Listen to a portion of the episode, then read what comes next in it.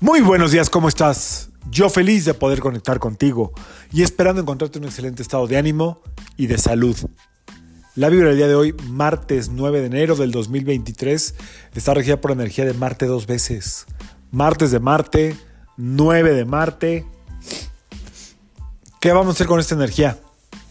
Puro fuego. Puede haber en síntomas físicos mucha energía o eh, te puedes sentir como con falta de energía, porque así funciona el tema de la energía de Marte, o hay mucho fuego, de repente te puedes sentir como drenada, drenado.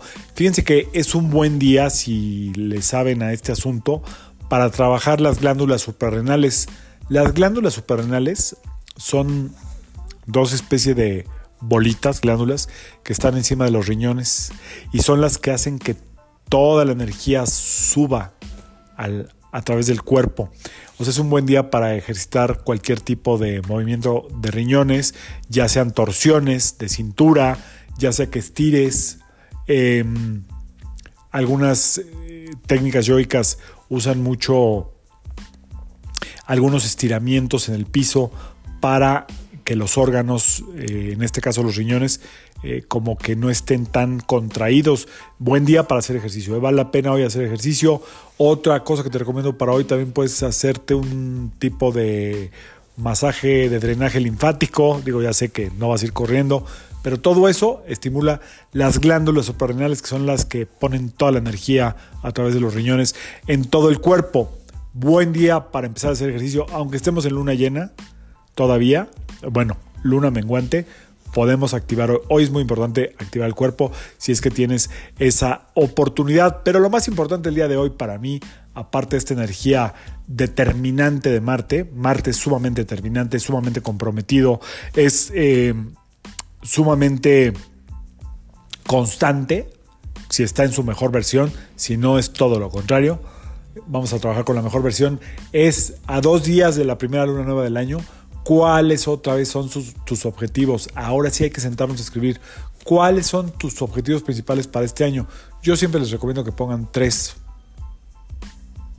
máximo cinco, pero que de veras te comprometas a cumplirlos. ¿Cuáles son los objetivos? Si no los, si se te pasó el año corriendo y no los tienes, hoy es un buen día para hacer una reflexión. ¿Qué quieres eh, cumplirte a ti misma, a ti mismo este año? Con qué te vas a comprometer de verdad y qué puedes empezar a hacer ya esta semana para que eso que quieres que se logre se vaya eh, fortaleciendo, fructificando, construyendo. Este es el año en que los compromisos que hagamos los tenemos que cumplir porque si no el añito 8 nos va a llevar de las orejas hasta allá. ¿Qué es lo que está pendiente? ¿Qué es lo que ya no quiero en mi vida? Qué es lo que quiero sembrar, construir para esta luna nueva del jueves 11, ¿ok? Eso es lo que hay que pensar el día de hoy, aunque sea una sola cosa. ¿eh? De hecho, a veces mejor un solo objetivo, pero que de veras se cumpla. Sugiero eh, todo lo que tenga que ver, nuevamente repito, con estrategia financiera o estructura financiera, eh, cosas personales en orden, papeles, INE, identificaciones, escrituras, cuentas de banco. También sugiero comprometerse a trabajar el cuerpo. Ese es, también viene para el año que entra, pero podemos empezar de una vez.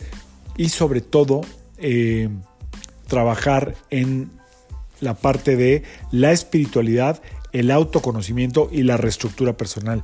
Por ahí decide qué quieres ser, dónde te quieres poner y también podemos poner ahí temas de bienes raíces. Es buen momento para vender, este año vender, comprar o hacer alguna estrategia de bienes raíces. El 8 es puro bien raíz. Si quieres saber, repito, cuándo es tu mejor época, vas a tener que hacer tu consulta conmigo o con quien tú quieras. Yo te doy el periodo exacto. Yo soy Sergio Esperante, psicoterapeuta, numerólogo, y como siempre, te invito a que alines tu vibra a la vibra del día y que permitas que toda la fuerza del universo trabajen contigo y para ti. Nos vemos mañana con la segunda ley universal del Kibalión. Saludos.